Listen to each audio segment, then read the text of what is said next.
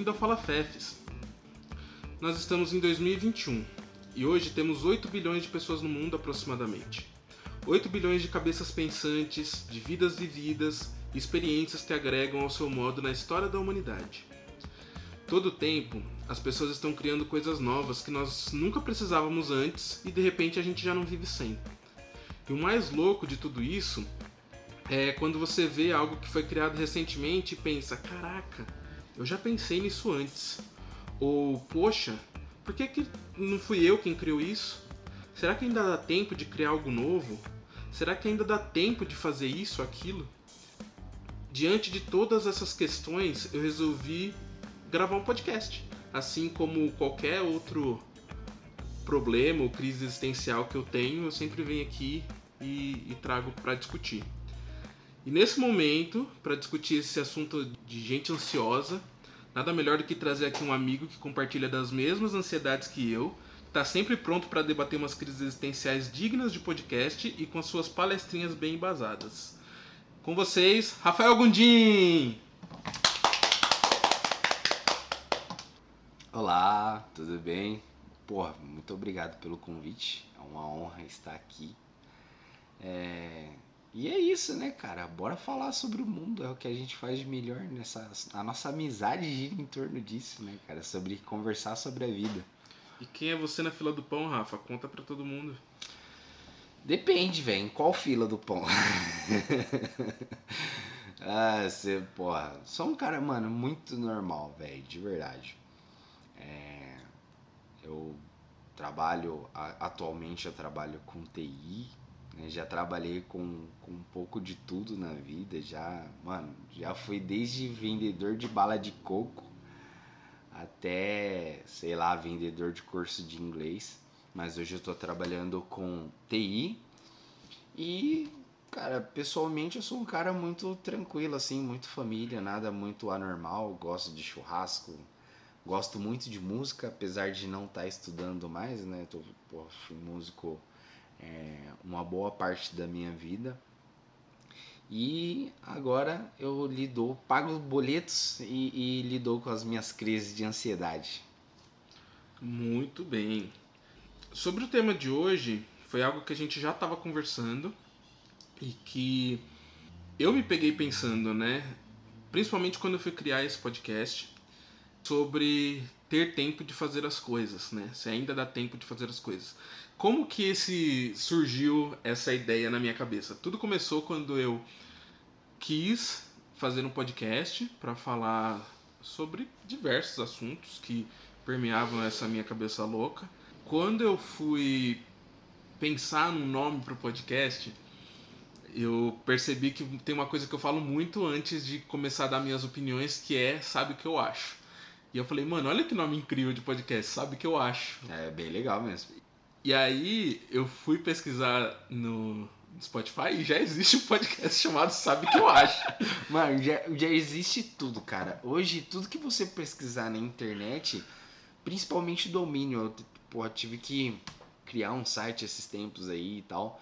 E, e, cara, todas as ideias que eu tinha pro meu negócio já existia um nome, já existia um domínio, então, cara, tranquilo. É isso aí é o que acontece. É muito louco. Não, e aí, o ponto principal, o pior de tudo, ou o melhor de tudo, não hum. sei nem dizer, que esse podcast, sabe o que eu acho, é muito bom, muito Sério? bem feito. Pô, vou escutar. E muito nos moldes do que eu pensei a fazer em primeiro momento. Então foi muito parecido. São três caras que eu esqueci o nome deles agora, mas eu gostei pra caramba do, do, do podcast deles. Eles falam sobre diversos temas e aí analisam. Um é economista, o outro é cada um é de uma área e aí eles analisam um tema em específico, cada um com a sua com a sua visão, né? E depois eles fazem uma conclusão e trazem um especialista para falar do tema. Uhum. Cara, foi muito legal.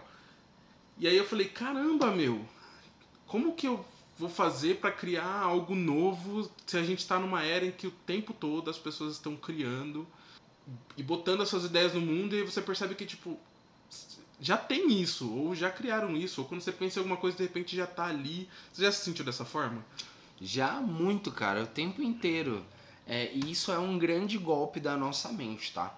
É, cara, atualmente eu tenho estudado bastante sobre inovação, sobre criação de ideias e tal. E, e é um golpe da nossa cabeça porque a gente acha que para ser inovador precisa ser algo que não está no mercado ainda, ou algo que ninguém fez, algo que ninguém pensou. Quando na verdade o grande X da inovação é você atender de uma forma que nunca foi atendida antes. Então, só pelo fato de você, com a sua perspectiva de vida, com as suas ideias, a sua forma de pensar e articular situações, tá falando sobre um determinado tema que outras pessoas já fazem, já é de certa forma uma inovação, certo? Isso já é inovador de alguma forma. Então você pega traços de algumas coisas que já existem em outros lugares, em outras plataformas, em outros sentidos e você traz para o seu podcast de uma forma que é, talvez não tenha tantas pessoas fazendo no momento. Mas é isso, assim, cara, você tem muito mais chance fazendo o que as pessoas já fazem, certo? Porque já existe um público para isso, tá? As pessoas já estão esperando por isso, do que você fazer algo que ah, não existe você vai lá dar um grande tiro no pé. Cara, falando especificamente sobre podcast nesse momento, eu acho que faz sentido, porque foi meio que a conclusão que eu cheguei na hora que eu comecei a pensar se eu ia realmente seguir fazendo podcast ou não, ou como eu ia fazer, né? Porque eu acho que a grande questão é você é você, ninguém é igual a você. Exato, exatamente. Então a gente acaba tendo inspirações, né? Hum. De coisas de podcasts que a gente ouviu e, e acompanha. Referências. O referências tempo o tempo inteiro, exatamente. E aí a gente meio que vai traduzir isso pro nosso podcast, pro, pro podcast que você vai fazer. E torcer, né, para ter uma galera que se identifique com isso. Então eu acho que essa é a grande resposta no quesito podcast que eu cheguei na hora que eu falei, não, vou continuar. Mas mesmo assim bate esse medo, essa ansiedade de pensar, cara, e se só for mais do mesmo, entendeu?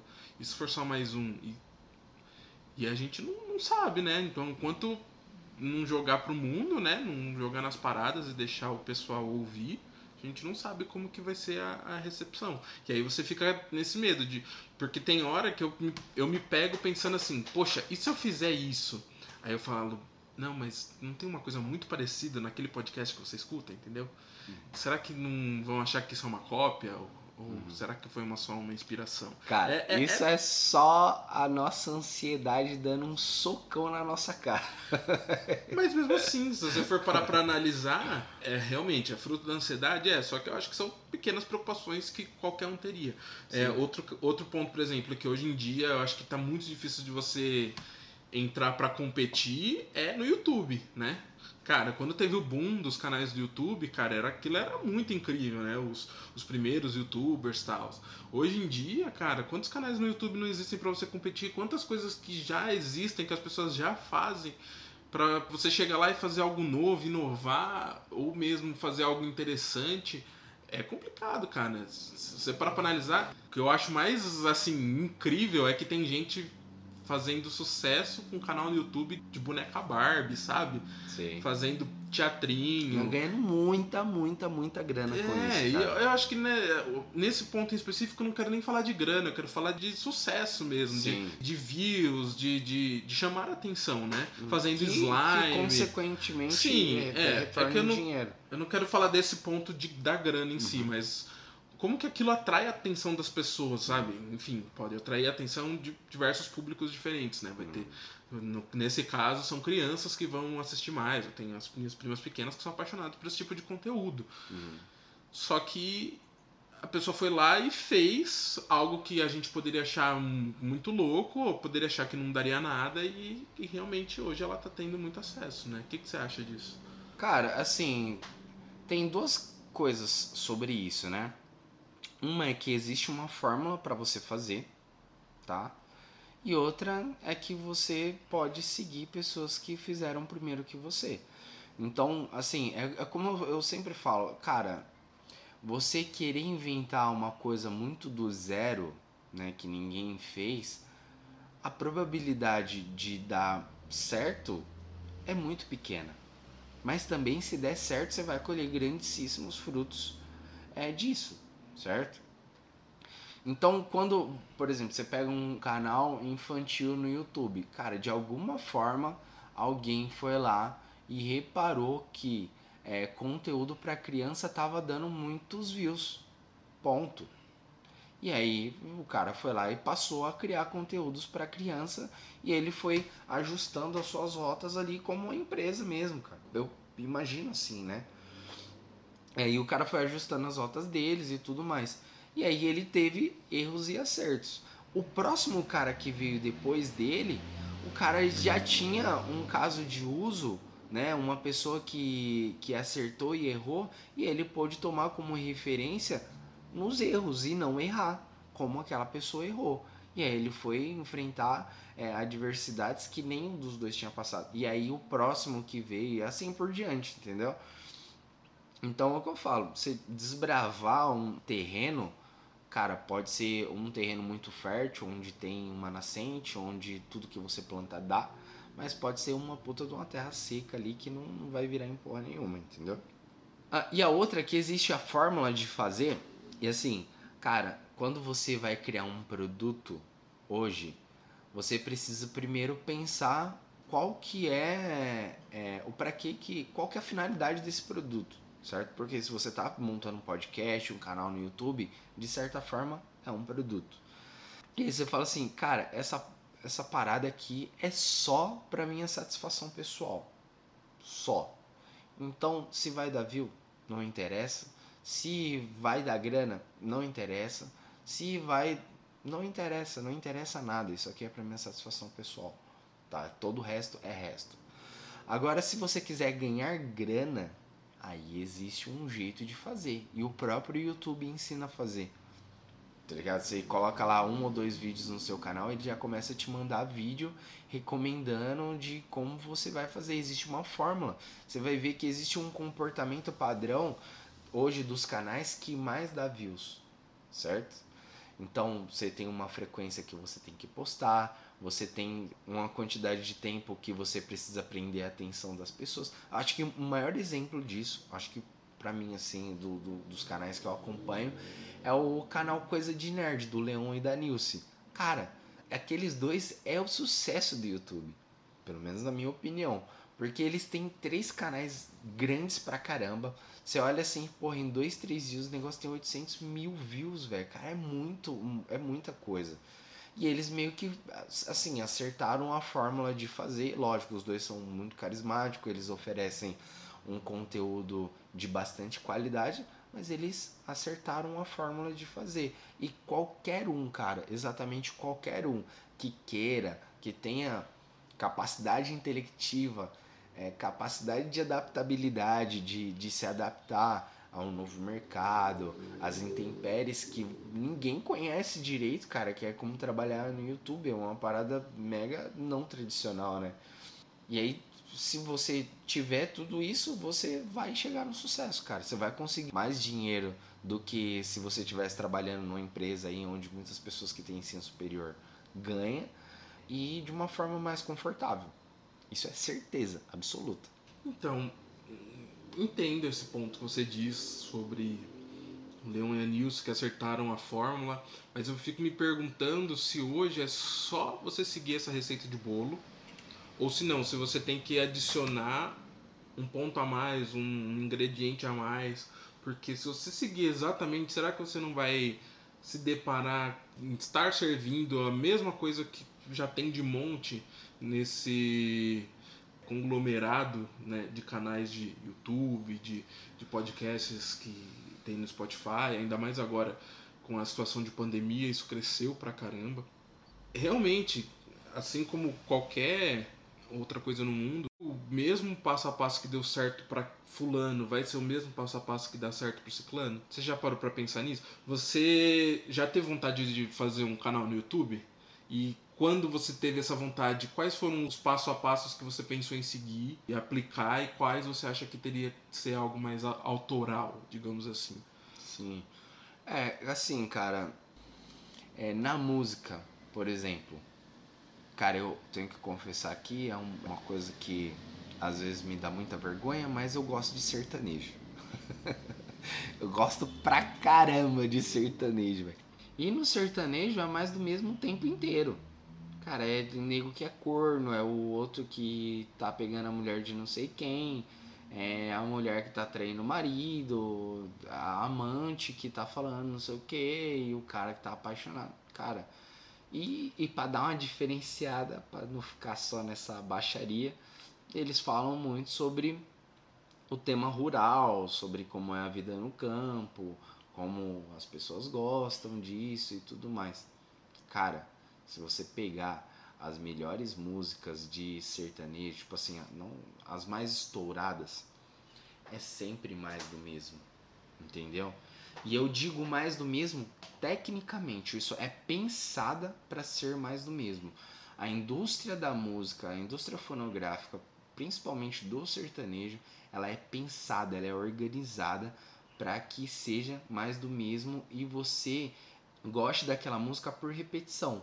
Falando um pouco sobre a parte de música, se você for pensar na progressão de acordes de música de sertanejo, é quase tudo igual, cara. Se você aprende a tocar cinco, seis músicas de sertanejo, você sabe tocar qualquer uma.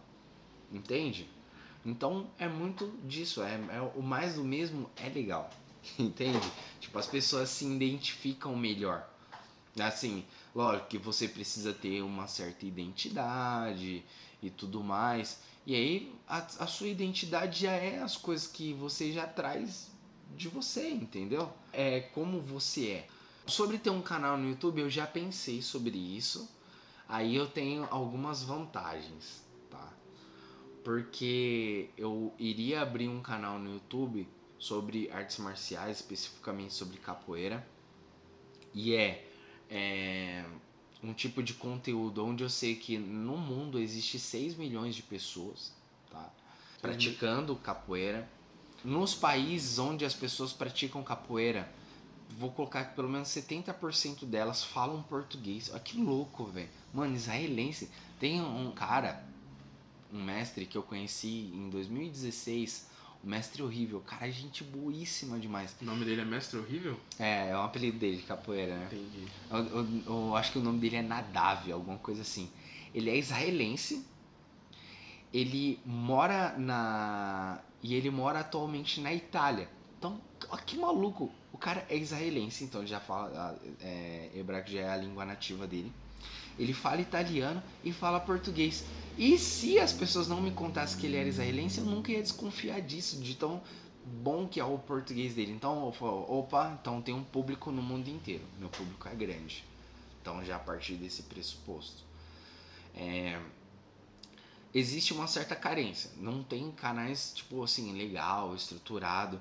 E aí eu falei assim, pô, tem um monte de canal no, no YouTube, por exemplo, de jiu-jitsu, que já tem um formato prontinho para eu pegar e, e, e, jogar isso pra capoeira, entende? Então, tipo, é inovação isso. Você tá pegando é, um formato que atende um outro público e você tá trazendo pro seu. Cara, isso é inovação. E tem muito mais chance de dar certo do que se eu fosse tentar inventar alguma coisa. Entende? Então, para canais no YouTube, Infeliz... Assim, os grandes que vieram primeiro, eles são muito originais. Eles foram os desbravadores. PC Siqueira, Cauê Moura, é... o Rafinha Bastos, a Kéfera, o Júlio Cocielo. O Felipe Neto. Felipe... Puta, o Felipe Neto, mano, é, é um monstro. Apesar de, de, tipo assim, eu não concordar muito com ele hoje, mas ninguém pode negar que o cara é foda. O cara é simplesmente genial, tá ligado?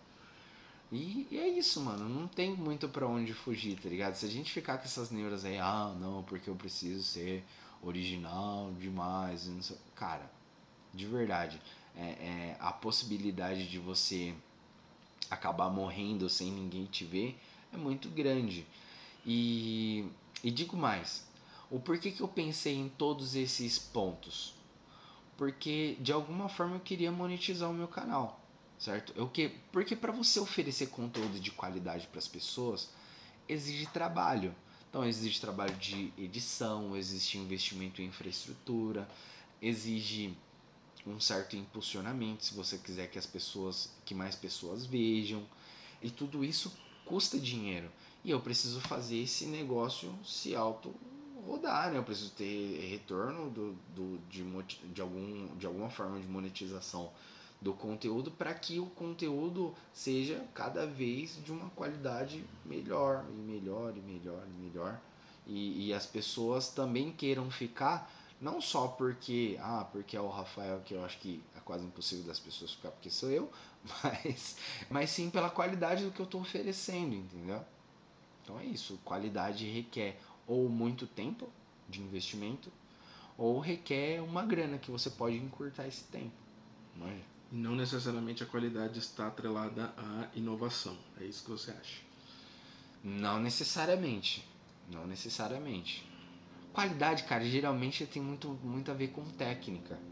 Entende? Uhum. E técnica é você pegar inf organ informações organizadas e aplicar num, num trabalho.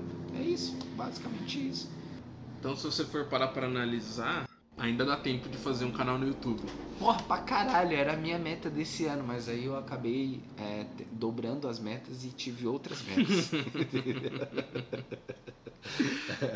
eu acho que o, que o, grande ponto aqui, né, falando de, de criação de conteúdo, de YouTube, de podcast, a gente só olhou para esses dois lados, né, uhum. né, que são os canais e os, os, podcasts, mas ainda tem muito, né, tem os influencers na internet, tem várias coisas que, se você for parar para analisar, já tem de monte e e pode até dar esse, essa incerteza, esse medo, mas é isso, né? Se você colocar, fizer o, a receita de bolo que deu certo e acrescentar a pitada do que é seu, isso vai. Tem muita chance de dar certo. Tem muita chance de dar certo, né? Eu acho que tem muito mais a ver com o seu empenho, a sua disciplina, o seu esforço em fazer aquilo dar certo, do que a originalidade, né? Porque ser 100% original hoje é praticamente impossível. Impossível, Quase né? impossível. Quase impossível. Né? É. A não ser que você crie uma rede social nova ou você uh -huh. crie um produto novo. Cara, é quase impossível, brother. Mano, se você for pensar, por exemplo, ó, o Facebook é inovador, mas tipo, de uma certa forma meio que já existiu o Orkut. Então, cara, é, é, é assim, é muito difícil.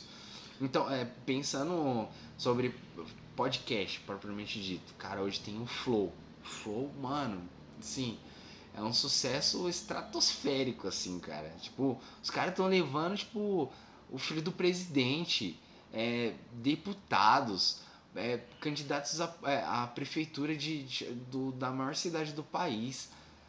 E como eles levam gamer também, tipo, os caras que são streamer, é, Mano, qualquer um vai lá, qualquer um que tem alguma coisa interessante, uma conversa legal é, para fazer, eles simplesmente vão lá, bate um papo de duas a três horas e, e os caras estão colhendo muito forte os frutos disso, tá? Financeiramente dizendo. E, e é uma parada que já existia nos Estados Unidos, cara. Mas o Monark ele já falou, cara, escancaradamente, falou assim, velho, a gente tomou como referência aí o Joe Rogan, que é um podcaster do, do americano que já tinha esse formato. Então o cara pegou o formato, trouxe pro Brasil, botou o que eles curtiam fazer, trouxe a galera que eles gostavam de conversar, que, que acreditavam que tinha alguma coisa para acrescentar. E hoje os caras são, mano, pra mim, é, é o maior podcast do Brasil. Lógico, depois do Jovem Nerd, que é muito mais foda. É, eu acho que falar do maior é um, um outro debate, né? Mas o ponto é que hoje eles são de grande inspiração para muitos outros podcasts, né? Exato. A dificuldade vai ser fazer algo que seja diferente ao mesmo tempo inspirador, sabe? É, é, é uma linha muito tênue. É, Mas enfim, eu acho que ainda dá tempo de dá, fazer. Porra, dá tempo de tudo, cara tempo de tudo. Teve um, um, um, filme que passou esses dias na sessão da tarde. Sessão vi... da tarde. Meu irmão do céu. Cara. Pois é. Não, eu nem, eu, eu, nem assisti. Na verdade, assim, eu sei a, eu sei a história. Uhum. Eu sei que ela é baseada em fatos reais. Uhum. E mas o filme em si eu não assisti, até porque foi bem no horário do trabalho, eu tô Uhum. aqui em home office, então Uhum. eu vi uma, uma cena ou duas passando, mas eu não consegui assistir o filme inteiro. Porém, é um filme que eu sempre quis assistir e pela correria do dia a dia ou por não ter me organizado, eu não assisti, porque ele não é um filme novo, é um filme antigo. Que é o. Não tão antigo, né? Que é o Joy, já viu? Nome de sucesso. Não, cara. Ah, mas eu já vi a história que tem essa mulher que é a Joy, que ela criou o mop, que é aquele aquele aparato pra você limpar o chão e que ele você passa pano no chão e ele torce Ah, junto. tá, aquela parada que é articulada que vende, no, no- vende exato. nesses mercados Eu- grandes que dá pra você ficar puxando pra cima assim, Isso, e secando. exato. Eu sou pirado nessas histórias, tipo, inspiradoras de empreendedores que deram certo. Ó, o nome dela é, é Joy Mangano. Ela é uma empreendedora e inventora estadunidense. É a atual presidente da Ingenious Designs e tornou-se conhecida por seus trabalhos no desenvolvimento do Miracle Mop e o Huggable Hangers, produtos de aplicação cotidiana para designers. Caraca. E é, ela tem uma história muito legal, porque ela Uhum. criou esse produto, que é o Miracle Mop, só que ninguém deu trela para ela. Né? Sim. Quer ver? Vou achar aqui, ó. Para casa, Joyce viu incomodada com os esfregões que encontrava no mercado e decidiu criar o seu. Usou várias tiras de algodão no lugar do tradicional flanela e adicionou um cabo diferenciado que permitia torcer o esfregão e espremer a água sem molhar as mãos ou colocá-las em contato com sujeira e produtos químicos. Mesmo sendo chamada de louca, Joy achou que sua invenção era boa. Juntou dinheiro, pediu ajuda da família e produziu 100 exemplares para vender na região. A oficina que era do seu pai se transformou na sua empresa, a Ingenious Designs, e passou a produzir os esfregões. Tempo depois assinou um contrato com o QVC, um canal de televendas. Tipo um polishop, né? Uhum. Penso eu. Sim. As vendas foram de mal a pior, até que Joy decidiu tomar a frente dos comerciais. Ela falou: Meu, vocês não estão vendendo direito meu produto, eu vou vender. Sei. Decidiu ela mesma aparecer na TV para vender o esfregão e foi aí que tudo mudou. Foram vendidos 18 mil exemplares em 20 minutos. Em 1992, Joy chegou a aparecer na TV durante 120 horas anuais. Então, cara, daqui pra frente tem toda a história dela que, mano, Sim. ela fez acontecer. Cara, Então- já fiquei mega inspirado aqui, velho. Meu, é, é louco demais essas histórias e eu, eu acho isso muito legal. E aí eu fico pensando nessa questão, será que ainda tá- dá tempo de criar um produto novo? Você já teve um- uma ideia? Você falou, meu, isso aqui ia dar um produto muito legal. E aí você ou não foi pra frente porque não sabia como ia pra frente, ou de repente você viu passando na TV o negócio e fala, putz, eu já tive essa ideia. Porque eu, por exemplo, eu a vida inteira eu tive dificuldade em abrir sachê de ketchup. Meus, meus dentes era tinha um problema na arcada dentária que eu fiz, tanto que eu fiz Aham. cirurgia ortognática em 2019 para encaixar a minha mordida, porque a minha mordida era completamente torta. E eu não conseguia, assim como as pessoas, abrir o sachê do ketchup com dente, igual todo Aham. mundo abre. Sim. E hoje em dia, eu acho que as pessoas estão pensando mais no mercado do, dos sachês, que ele já vem com um cortezinho para você puxar e sei, abrir. sei, sei. Mas quando eu era há há anos atrás, isso não tinha. E eu não conseguia abrir sachê de ketchup. É aí que a gente forjava as crianças que iam dar certo na vida. Não. Era quem abria ketchup e quem não abria. Não, escuta, escuta. E aí, um dia eu cheguei numa lanchonete e tinha grudado no, no suporte de guardanapo, né? Uhum. Um corta-sachê. Caralho. E eu falei, velho, eu já tinha pensado nisso antes, É. só que eu não criei isso. É. E aí era um, era um negocinho muito pequeno que você passava ali o, o, o ketchup no meio de um vão e no meio desse vão tinha uma lâmina que Uhum. cortava o sachê. Cara, eu nem sei o que que deu é, o corta-sachê, se o cara que criou, nem sei quem foi que criou e se deu certo ou não. Eu já ouvi falar também da mulher que criou o escorredor de arroz, ganha royalties até hoje, das vendas dos escorredores de arroz, porque foi um produto inovador, um produto que não existia. Você já pensou em alguma ideia, em algum produto que se você pudesse criá-lo ia fazer sucesso ou que você pensou e de repente você já viu e falou, mano, isso aqui eu já tinha pensado antes. Hum, Não, cara, não. É, eu, eu nunca pensei. Tá, vai. Eu acho que eu já pensei, eu já fui muito por esse caminho, mas como assim? Tipo, eu, eu sou um cara que eu me permito bastante viajar nas paradas, entendeu? E como eu já viajei muito e já me decepcionei bastante, eu fui é, parando de fazer isso pra me proteger, né? O que em teoria é errado, né? A gente muito percebe errado, muito errado. que quando a gente é criança, a gente tem muito mais essa liberdade Exato. É. em sonhar, em criar, em inovar, e, e aí as dificuldades da vida adulta vão meio que fechando a gente, É, Não só deixando a gente meio se- sequelado, né? Exato, de, exato. Ah, de É porque- bater a cara no muro. Exato, é porque as pessoas, principalmente as pessoas que te diz que te amam, tá? Elas têm essa habilidade de te podar, de te minguar, tá ligado? Então, assim, E não é por mal, né? É não, não é por bem. mal, é pensando em te proteger. Só que essa proteção, essa, essa proteção acaba mais te fudendo do que te ajudando, propriamente dito. Mas assim, eu já, eu já tive muitas ideias de negócio. Eu já tive muito, alguns negócios, tá ligado? É, e, e eu, tipo assim, eu pensava zero em resultado. Eu pensava zero de que aquele negócio ele precisava dar grana para ele se autossustentar. Eu pensava só na ideia pela ideia. Então, tipo, mano, já pensei em abrir uma marca de cerveja. Eu já tive uma hamburgueria. é, eu fechei pouco tempo depois para abrir um restaurante com a minha mãe. Cara, fui muito assim até o final. Estruturei muito bem um plano de negócio para abrir uma fábrica de blocos. E, e eu sempre, porra, ia, ia, ia assim tal, ia caminhando e alguma coisa dava muito errado e eu tinha que, que voltar para trás tal. Até que chegou um certo momento que eu falei assim, mano, quer saber de uma coisa? Vou trabalhar pros outros mesmo, foda-se, o que é o emprego que eu arrumar aí tá ótimo, vou viver de pagar a conta e tá tudo certo. Só que isso foi veio com uma frase também que eu já que eu tava muito mal? Psicologicamente, minha saúde psicológica tava muito abalada.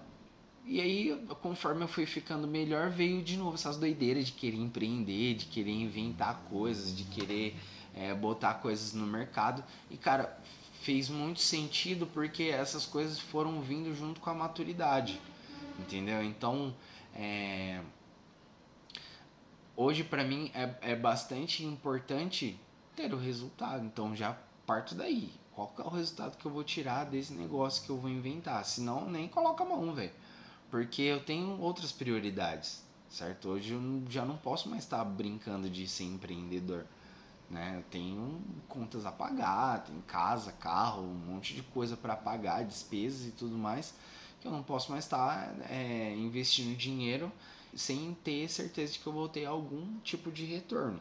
E Tá. aí a gente volta pra pergunta desse episódio. Então ainda dá tempo de criar uma empresa? Cara, dá tempo pra caralho. E, e é, é que nem eu tô te falando, conforme eu fui restabelecendo minha saúde mental e psicológica, aí veio de novo, cara. Veio de novo essa parada e tal. E aí eu migrei de área, né? Assim, rapidamente, quando eu fiquei desempregado, poucos meses antes de eu casar, eu precisei me reinventar muito rápido, porque eu ainda precisava de grana. E lógico, eu tava casando, eu precisava de mais de grana mais do que nunca na minha vida. E aí eu fui trabalhar com construção civil. Então assim, eu tive que aprender tudo muito rápido. Eu tive basicamente que aprender trabalhando, tá ligado? Entrava na casa do cliente, eu não sabia o que fazer. E aí eu saí oferecendo um monte de coisa pra eles. Aí quando o dinheiro foi caindo na minha conta, eu falei, caralho, maluco, eu tô ganhando os outros só na conversa. Você sabe que seus clientes vão te ouvir e vão falar, meu Deus. É, mas foda-se. Tipo assim, para alguns foram muito felizes com o meu trabalho, outros nem tanto, mas também. E aí eu decidi trabalhar com tecnologia, já estava vendo que o, o mercado estava aquecendo muito dentro da área de tecnologia. E aí voltou, cara. Conforme eu comecei a programar coisas, fui inventando site, fazendo telas em HTML, CSS, JavaScript, que é o, basicão para você começar a programar. Eu falei, caralho, maluco, eu posso ganhar dinheiro com qualquer coisa. Vendendo coisas, é, criando páginas pros. Eu posso ganhar muita grana com isso aqui. E aí eu participei de um projeto há pouco tempo, de uma formação porra, mega complexa aí de full stack. E aí eu tive bastante sinergia com essa parte de criar produtos, certo? Até que a gente criou, modelou, fizemos pesquisa de mercado e tudo mais. Assim, não tá 100% ainda, mas é, eu tô correndo atrás, tô atrás de, tô fazendo uma formação em uma aceleradora de startup e eu tô fazendo todo um passo a passo bonitinho e criando a minha empresa, cara. E assim, como o passo a passo, a fórmula de fazer o jeito, aquela coisa toda, ela, ela é muito bem amarrada, tudo muito bonitinho assim não tem a possibilidade depois que eu lançar o meu negócio para o mercado de eu ganhar menos do que eu já ganhei na minha vida inteira, entende? Então, cara, dá tempo e, e assim, é lógico, isso que é foda, né? Porque é, você tá numa fase como essa, como eu tô, onde você tá planejando um negócio, você tem toda uma esperança, uma expectativa de, de dar certo, isso te consome muita energia mental e psicológica, tá ligado? E você fazer o seu negócio dar certo muitas vezes é o menor dos seus problemas.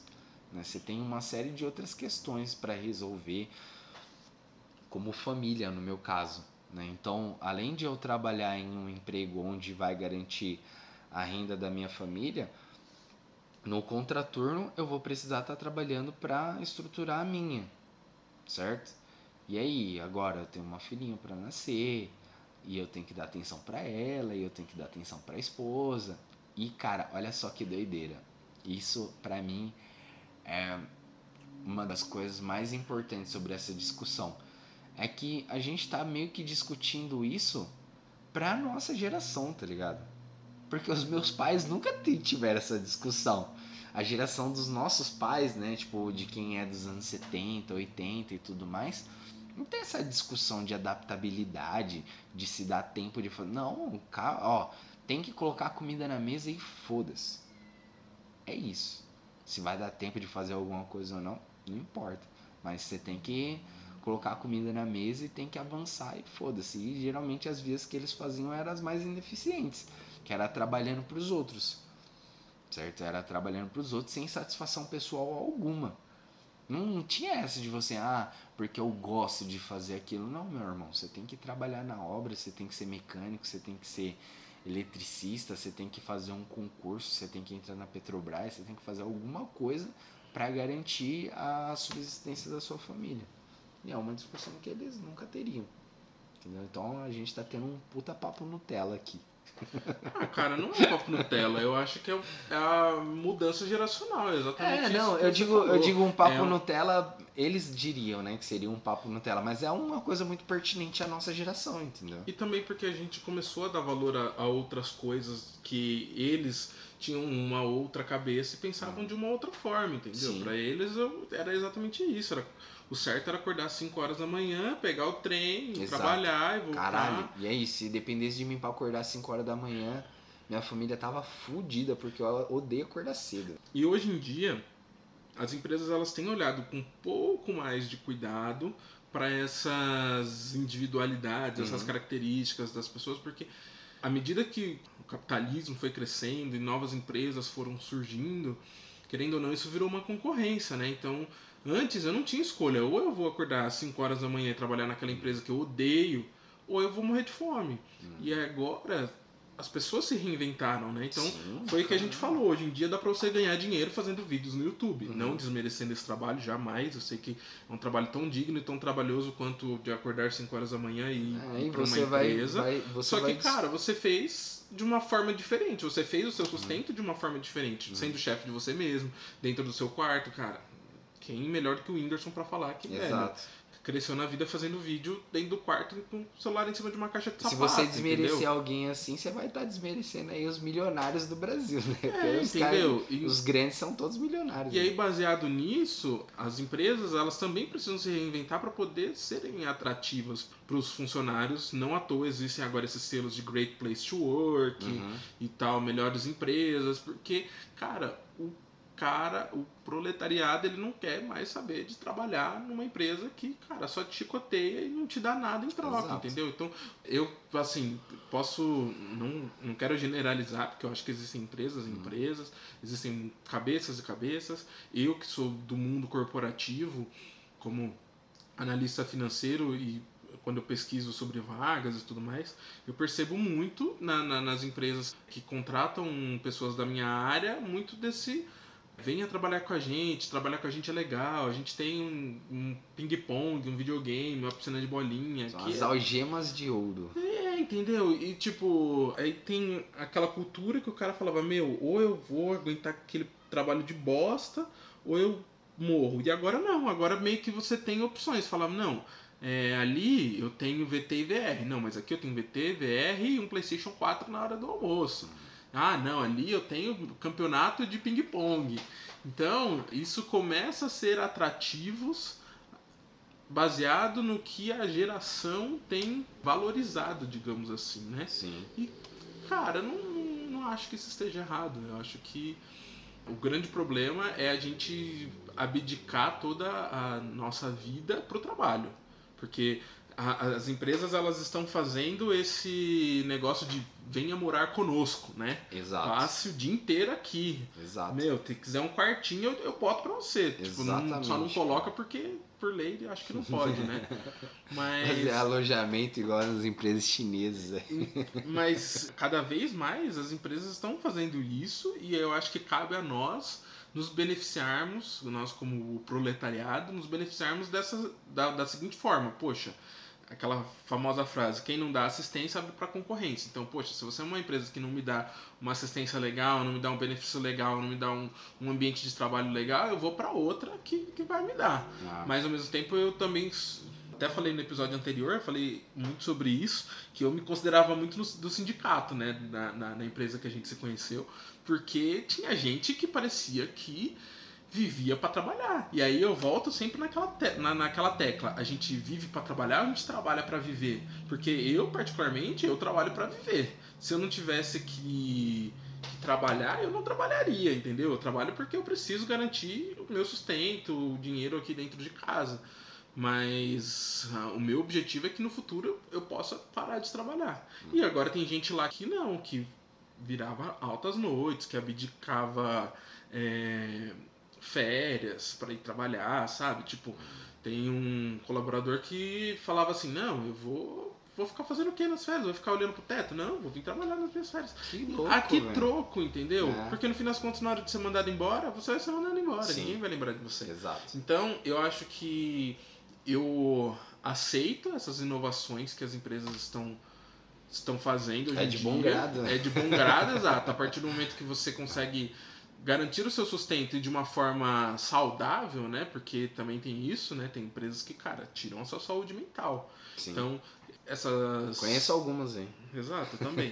Essas pequenas coisas, né? Esses pequenos detalhes que colocam na empresa para tentar te, te desopilar, né? E não acabar com a sua saúde mental a ponto que você possa ser produtivo, Uhum. eu acho que são válidas.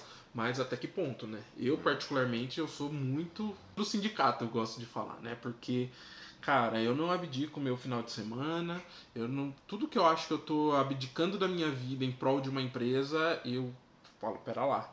Porque no final das contas, com todos os mimos que a empresa te dá, no final das contas, você só serve enquanto você está produzindo. Você é um número, é isso. Entende? E eu quero muito encontrar a empresa que vai me dizer o contrário, que vai fazer com que eu, eu engula as minhas palavras, mas por enquanto é isso, cara. Uhum.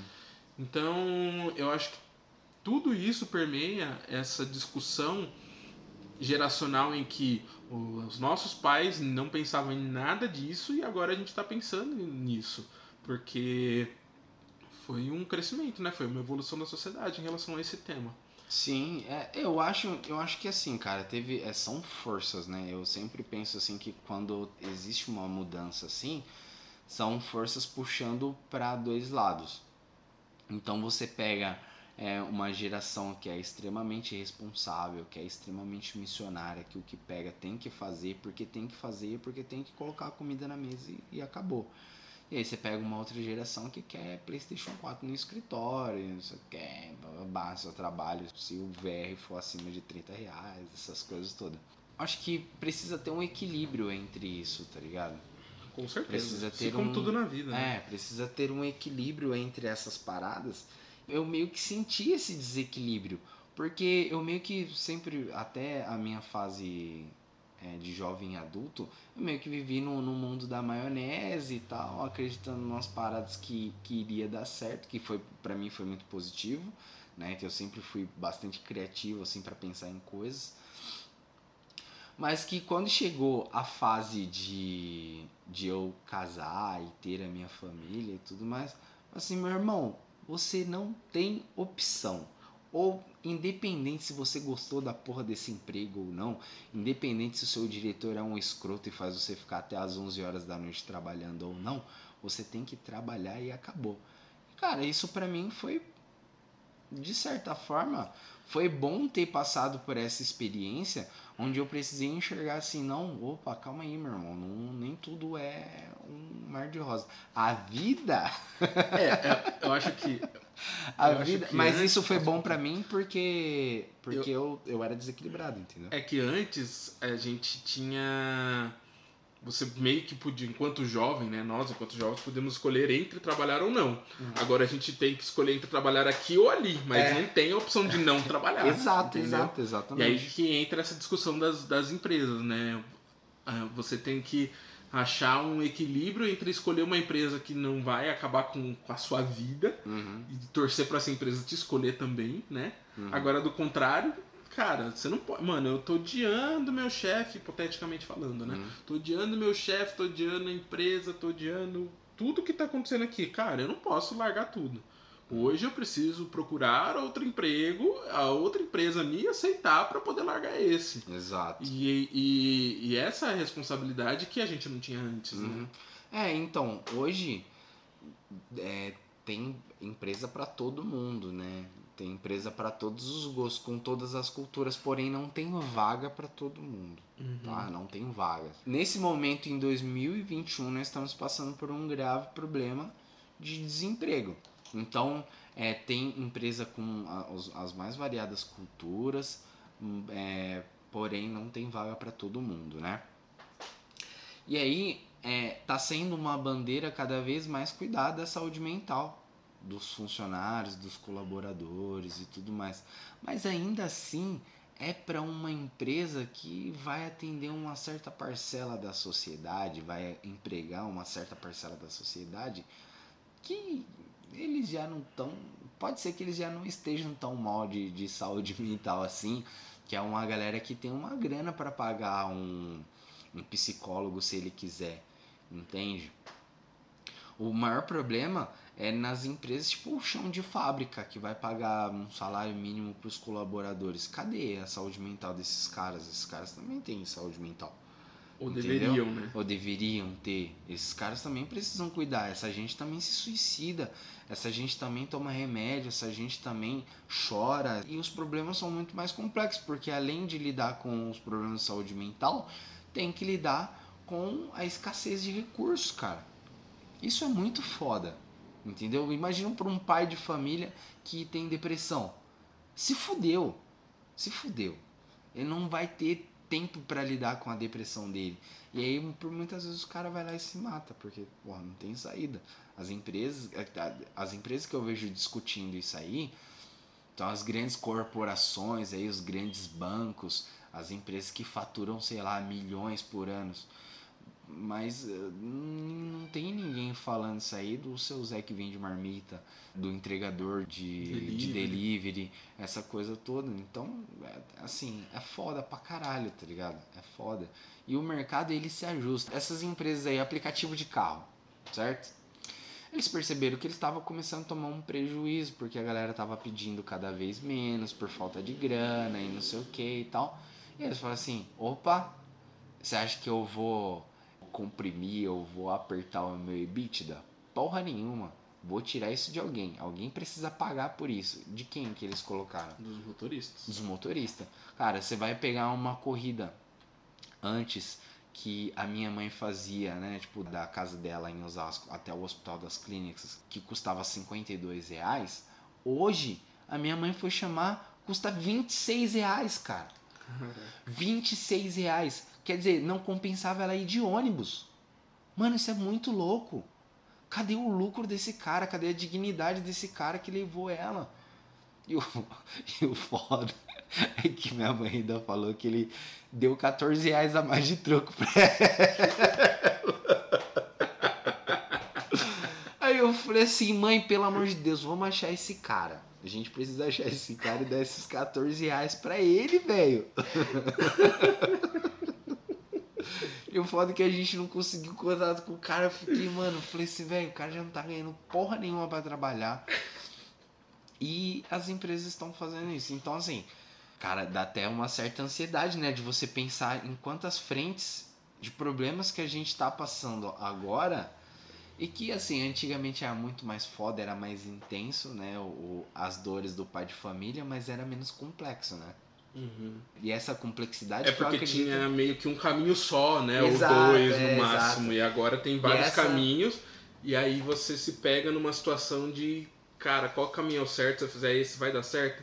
E aí também outra coisa que eu comentei no episódio anterior. Se eu fizer esse caminho e esse caminho estiver errado, dá tempo de trocar? Ainda dá tempo de trocar, entendeu? É. E é isso que E que um, um permeia ponto muito- bem importante, cara, que você falou. é isso que permeia muito todas, todas as caraminholas que estavam na minha cabeça quando eu pensei nesse episódio, sabe? Ainda dá tempo de fazer, porque eu acho que no final das contas a gente percebe que o, o grande ponto, né? Você até comentou que a, o tempo é uma moeda muito preciosa, né? À medida que, que, a, que a sociedade avançou, a gente foi vendo esses novos caminhos e a gente fica sem saber qual que é o caminho certo para nós e não sabe se a gente vai ter tempo de descobrir qual que é o certo. Hoje, hoje eu fico pensando nisso. Eu gosto muito, hoje em dia tem um tema que eu gosto muito que é a psicologia, tal, e tudo mais. Cara, tipo, pra mim não faz sentido nenhum. Pra mim eu não tenho tempo de mudar a minha vida profissional da água pro vinho, de repente me tornar um psicólogo, um psicanalista. Cara, eu acho que Como ser. não, cara? Dá super tempo, velho. Não dá tempo, cara. É esse é o ponto. Tipo, eu quero dizer assim, eu já me dediquei tanto, é, dinheiro, tempo, esforço no caminho que eu tô agora, que para eu poder reverter e começar do zero uma coisa nova é muito complicado. E ainda mais nessa situação em que a gente percebe que a gente não tá no. A gente não tem certeza se a gente tá no caminho certo. Então, vai que eu refaço todo esse caminho, porque eu, particularmente, desde de adolescente, desde a época de, escola, eu sempre fui muito bom com números. Eu falei, cara, eu preciso seguir um caminho de exatas, alguma coisa que mexa com números, alguma coisa assim. Jamais eu imaginar que, cara, com 26 anos eu ia perceber que eu gosto de psicologia, entendeu? Então, foram muitos anos, desde a adolescência até o momento que eu tô agora, investindo num caminho que aí de repente eu vou jogar tudo pro ar e começar um outro caminho. Eu não acho que não dá mais tempo, entendeu? Não, eu, E eu acho acho que a partir do momento que assim-. Eu acho que a partir do momento que assim, cara, eu, eu largo tudo e vou para um outro caminho, para uma outra carreira, por exemplo, eu tenho que me esforçar muito mais do que quando eu comecei a minha carreira quando adolescente, digamos assim, né? Porque eu comecei a trabalhar com 16 anos. Uhum. Eu tenho que me esforçar muito mais. Eu não tenho o mesmo vigor que eu tinha naquela época. E a concorrência também ela é muito mais é, agressiva que gente que realmente está começando agora, que tem o vigor, que tem o esforço. Então eu preciso fazer um esforço dobrado, se não mais, para eu poder fazer essa nova carreira dar certo, digamos assim, né? Então eu, eu particularmente acho que não dá tempo. Eu acho que eu não tenho mais tempo. Cara, eu acho que agora eu tô em um momento de consolidação, entendeu? E não de iniciação. é. Por isso que. Não, eu acho, eu acho que assim, cara, ó, eu digo por mim, tá? É, eu comecei a fazer faculdade de engenharia civil com 20 anos. Né, com 20 anos. E aí eu, por inúmeros problemas, eu tive que trancar. E, e assim, ao contrário de você, eu, quando eu era criança, adolescente, eu era péssimo com números. Não que hoje eu seja bom, mas é que eu sou movido a desafios. E eu falei assim, eu vou botar pra fuder na minha faculdade e eu vou fazer engenharia civil nessa porra. Eu já, já tinha trabalhado como ajudante de pedreiro. Tava ali, né? É, Tava já ali. tava ali, pô. Tava dentro da área, entendeu? Falou, já tinha uma certa nasci pra isso. já, Já, tinha uma certa expertise e tal. e aí eu corri atrás de ser né, é, engenheiro civil. Era uma, é uma área que ainda hoje é, eu gosto bastante. E aí, cara, eu meio que precisei parar, fui fazer outras coisas, fui trabalhar com outras paradas tal. E aí eu, depois de casado, com 26 anos, eu enxerguei a necessidade de voltar a fazer faculdade, mas agora na área de tecnologia. Então, falei, opa, não, não é tarde demais, tá ligado? E, e assim, engraçado, né? Porque uma, quando a, a gente conversou sobre essa pauta, a pessoa que eu mais me pautei assim pra, pra tomar como exemplo em tudo que eu iria falar foi o meu pai, cara. Porque o meu pai, ele meio que. Ele nunca trabalhou para ninguém, velho. Nunca, a vida inteira dele assim, ele nunca trabalhou para ninguém. Ele trabalhou, tipo, pro meu avô e tal. Mas aí o meu pai ele começou a trabalhar muito cedo como segurança pro meu avô, tipo, nos negócios do meu avô. E aí depois o meu pai, ele foi meio que tomando conta das coisas e tal, ele virou o chefe da porra toda, tá ligado? Em 2014 meu pai faliu. que medo. Eu achei que você ia falar faleceu. Eu falei, ué, como assim? Em 2014. Nem me convidaram pro velório? em 2014 meu pai faliu, cara. Meu pai faliu e perdeu tudo. Meu pai tinha uma renda bacana, tal. Assim, não era rico, tá? A gente sempre morou no mesmo lugar, assim, na periferia de Osasco, mas ele conseguia bancar pra gente algum conforto. Então ele tinha uma renda legal, ele tinha um negócio, ele tinha funcionários e tudo, mas aí simplesmente de uma hora para outra ele faliu e perdeu tudo e tal. E eu lembro de várias conversas que eu tive com meu pai, de quando o meu pai ele muito triste, né, com tudo que tinha acontecido ainda, ele me propôs alguns negócios. Ele falou assim: "Filho, vamos fazer tal coisa e não sei o que, pô, vai dar super certo, vai ser legal e a gente vai é, se reerguer novamente. E eu falei assim, pô, eu sempre gostei de empreender, sempre fui meio que apaixonado por essa parada. Falei assim, é nós, fechou, tamo junto. E aí eu vi que ele não tinha mais essa parada que você falou do vigor, tá ligado? Ele não tinha mais o pique de correr atrás e tudo mais. Mas também era muito por conta das, das questões mentais e psicológicas que ele, que ele estava passando naquele momento. Também porque meu pai foi vítima de alcoolismo. Né? Nesse período que ele faliu, ele passou pelo alcoolismo e tal. E hoje ele é um cara mais são. Não vou dizer que ele é 100% aquele cara que estava no ápice lá e tal dos negócios dele, mas ele é um cara mais são, tá com a cabeça no lugar, voltou a progredir de novo e tudo mais. Mas eu ainda meio que tenho a esperança do meu pai falar assim: foda-se, vou meter um negócio tão foda quanto o que eu tinha antes, tá ligado? Um negócio novo, porque as duas propostas que ele me fez. Olha só que doido, cara. Meu pai, ele me, ele me propôs. Meu pai trabalhava com segurança, sempre trabalhou com segurança. E aí, depois que ele faliu, ele me propôs trabalhar com distribuição de ovos. Certo? Ovos de galinha. Então a gente ia ser distribuidor de ovos de galinha. E a gente ia vender, ia viver a vida vendendo ovos de galinha. E eu falei assim, caralho. Aí eu fui fazer um estudo por cima, fui fazer umas contas de padaria ali para entender. Falei, mas esse negócio é muito promissor, vamos para cima. Aí beleza, acabou não dando certo. Aí depois a gente foi lá e começou a discutir sobre vender mel. Vender mel, ser distribuidor de mel aqui em São Paulo, na Grande São Paulo, aqui na, nas cidades da Redondeza. Aí a gente foi atrás de um distribuidor, de um, de um fornecedor, fomos, fez umas contas de padaria, fomos atrás de, de certificação de qualidade, aquela coisa toda. E eu falei assim, caralho, aí maluco, esse bagulho tá uma grana, hein, cuzão? Porra, e acabou não dando certo, entendeu? Mas aí é, é aquilo. O meu pai tá com 50 anos, velho. Cara, ó, muitos negócios começaram com pessoas depois dos 50 anos. Muitos. Muitos. Não vou conseguir pensar nenhum de exemplo agora, só consigo pensar no KFC, mas muitos negócios começaram com pessoas depois dos 50 anos. E o que vai determinar de verdade é o quanto você está obstinado a fazer aquilo dar certo, cara. Engraçado que você tem me falado sobre vigor. Eu me sinto sobre vigor físico, sobre vigor mental e tudo mais. Eu me sinto um bosta, tá ligado? Eu vou só na cara, na coragem e na vontade de fazer.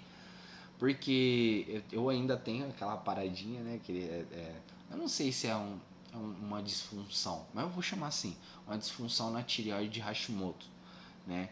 Que isso, assim, cara, me atrapalha de muitas formas. Eu não consigo dormir direito, então eu tenho problema para ler, eu tenho problema para ser produtivo no meu dia porque eu não tenho energia, certo?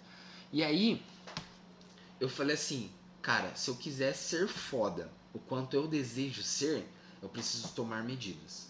E qual foi a primeira medida que eu fiz? No domingo, a minha mulher tava num compromisso religioso. Eu falei assim, essa porra vai mudar agora. Fui lá, comecei a tomar um remédio, né? Eu preciso tomar um remédio todos os dias, um hormônio. Comecei a tomar um remédio certinho, todo dia de novo. Falei assim, eu preciso emagrecer. Ponto. Isso no domingo à tarde. Afastei todos os móveis da minha sala, certo? E comecei a praticar atividade física. E cara, assim, o meu histórico de atleta, eu tive, por incrível que pareça, eu tive um histórico de atleta onde eu treinava pelo menos 6, 7 horas por dia de artes marciais. Treinava três artes marciais ao mesmo tempo. E eu, naquele dia, eu aguentei treinar 30 minutos, cara. Eu falei, foda-se, amanhã eu vou treinar 35. E no outro dia eu treinei 35. No outro dia eu treinei 36. No outro dia eu treinei 37. Aí eu comecei a medir quantas flexões eu aguentava fazer para fazer o treino do One Punch Man.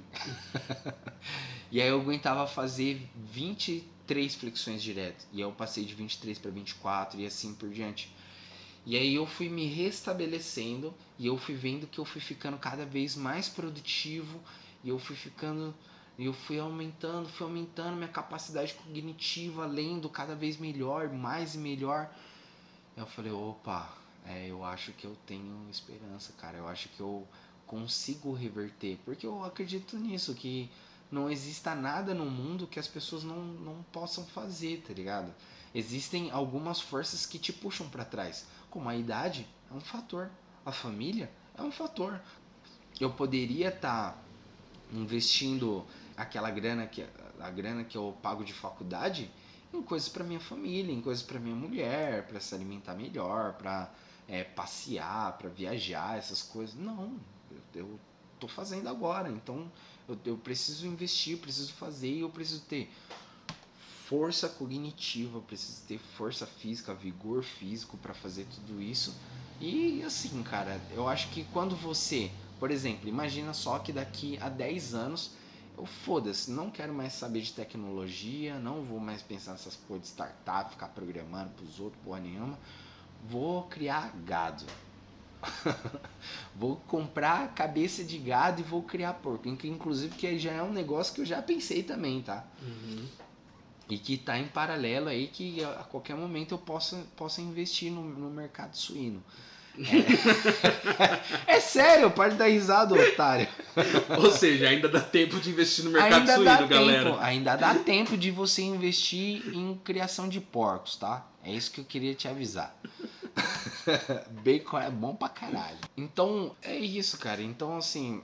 Ah, não, tudo bem. Não, pô, daqui a 10 anos eu vou lá e decido a fazer um negócio totalmente diferente. Cara, todo o know-how que de marketing, todo o know-how que eu adquiri sobre finanças, todo o know-how que eu aprendi sobre tecnologia só tende a potencializar um novo negócio que eu queira fazer. Cara, eu, eu, eu aprendi que as experiências mais intensas que eu tive na empresa que a gente trabalhou junto, eu nunca tinha ouvido falar sobre EBITDA, sobre PNL, sobre DNA, sobre centro de custo, que você precisa separar os custos bonitinho em, em, em, lugares específicos e tal. Toda aquela parada administrativa que a gente teve um contato muito forte fez com que eu tivesse muito mais saúde para abrir o meu próprio negócio. Você hoje, entendeu? Hoje você pode aplicar esses elementos todos. Todos, né? todos, todos, todos, todos, todos. Desde quando eu era ali um pequeno comerciante, criança ainda, tá? Até hoje, tudo isso agregou e agrega para que eu, se eu quiser mudar de área, eu tenho muito mais chance de ser um cara muito mais foda que tá começando agora. E aí o que vai determinar é isso que você falou, ó, vontade, força, vigor físico, aquela coisa toda. Entendeu? foi muito interessante esse pensamento, porque eu, eu realmente acredito que não dava tempo, mas com tudo isso que você me diz até agora, faz repensar. faz repensar de verdade. Faz pra caralho. É. Mano, você é muito jovem, velho. Você tem 26 Não, eu não, anos, eu não quero cara. nem falar, eu não quero Ah. falar do meu caso, eu quero Ah. falar de uma forma geral, entendeu? Uhum. O exemplo do KFC é um exemplo muito bom, né? Uhum.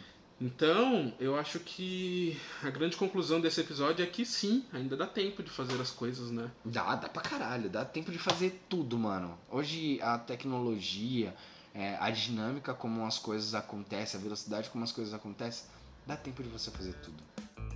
Estamos chegando ao final do nosso episódio. Sim. Eu conversei com o Rafael Gundim, todo mundo. Ah, Ah, boa. pô, gostei pra caralho aí de, dessa experiência.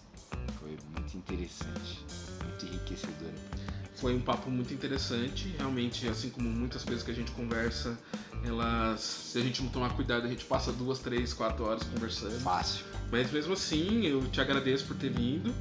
E agora é o momento final que eu, que eu deixo pra você se divulgar, pra você se mostrar pro mundo, porque agora você vai ser famoso, entendeu? É verdade. Então, fala como que as pessoas te encontram nas redes sociais, o que você tá fazendo de legal, conta aí pra gente. Cara, vai lá no meu Instagram, não tem nada de muito interessante também. É Rafael Gundim. Meu Facebook é a mesma coisa, não tem nada de muito legal. Rafael Gundim também. Com PH. É, com PH e Gundim com M de Maria no final. Ah, ah, o meu GitHub, ah, para os meus amigos programadores aí, ou quem queira me contratar para desenvolver um projeto pessoal, um site, alguma coisa, dá uma olhada lá no meu GitHub. Estou montando ainda um portfólio, mas provavelmente quando você entrar ele já vai estar bem melhor. É, meu GitHub, Rafael Gundim também, tá? E ou então me chama no WhatsApp aí, pede meu WhatsApp pro FEPS aí e tá tudo certo. Eu atendo todo mundo, converso com todo mundo. Vocês viram que eu falo pra porra, né? Exato, é, vocês pensem duas vezes antes de mandar esse WhatsApp. Que já, já, eu já retorno logo com, a, com um áudio de, de 15 minutos. Muito bem, e eu sou arroba Fefusquim em todas as redes sociais. Se você quiser mandar dúvidas, sugestões ou comentários, é só enviar um e-mail para falafeps.gmail.com ou no Instagram, arroba falafeps. É isso, obrigado por nos ouvirem, até o próximo episódio com uma discussão leve e descontraída, porque de pesado já basta a vida. Um beijo, fui!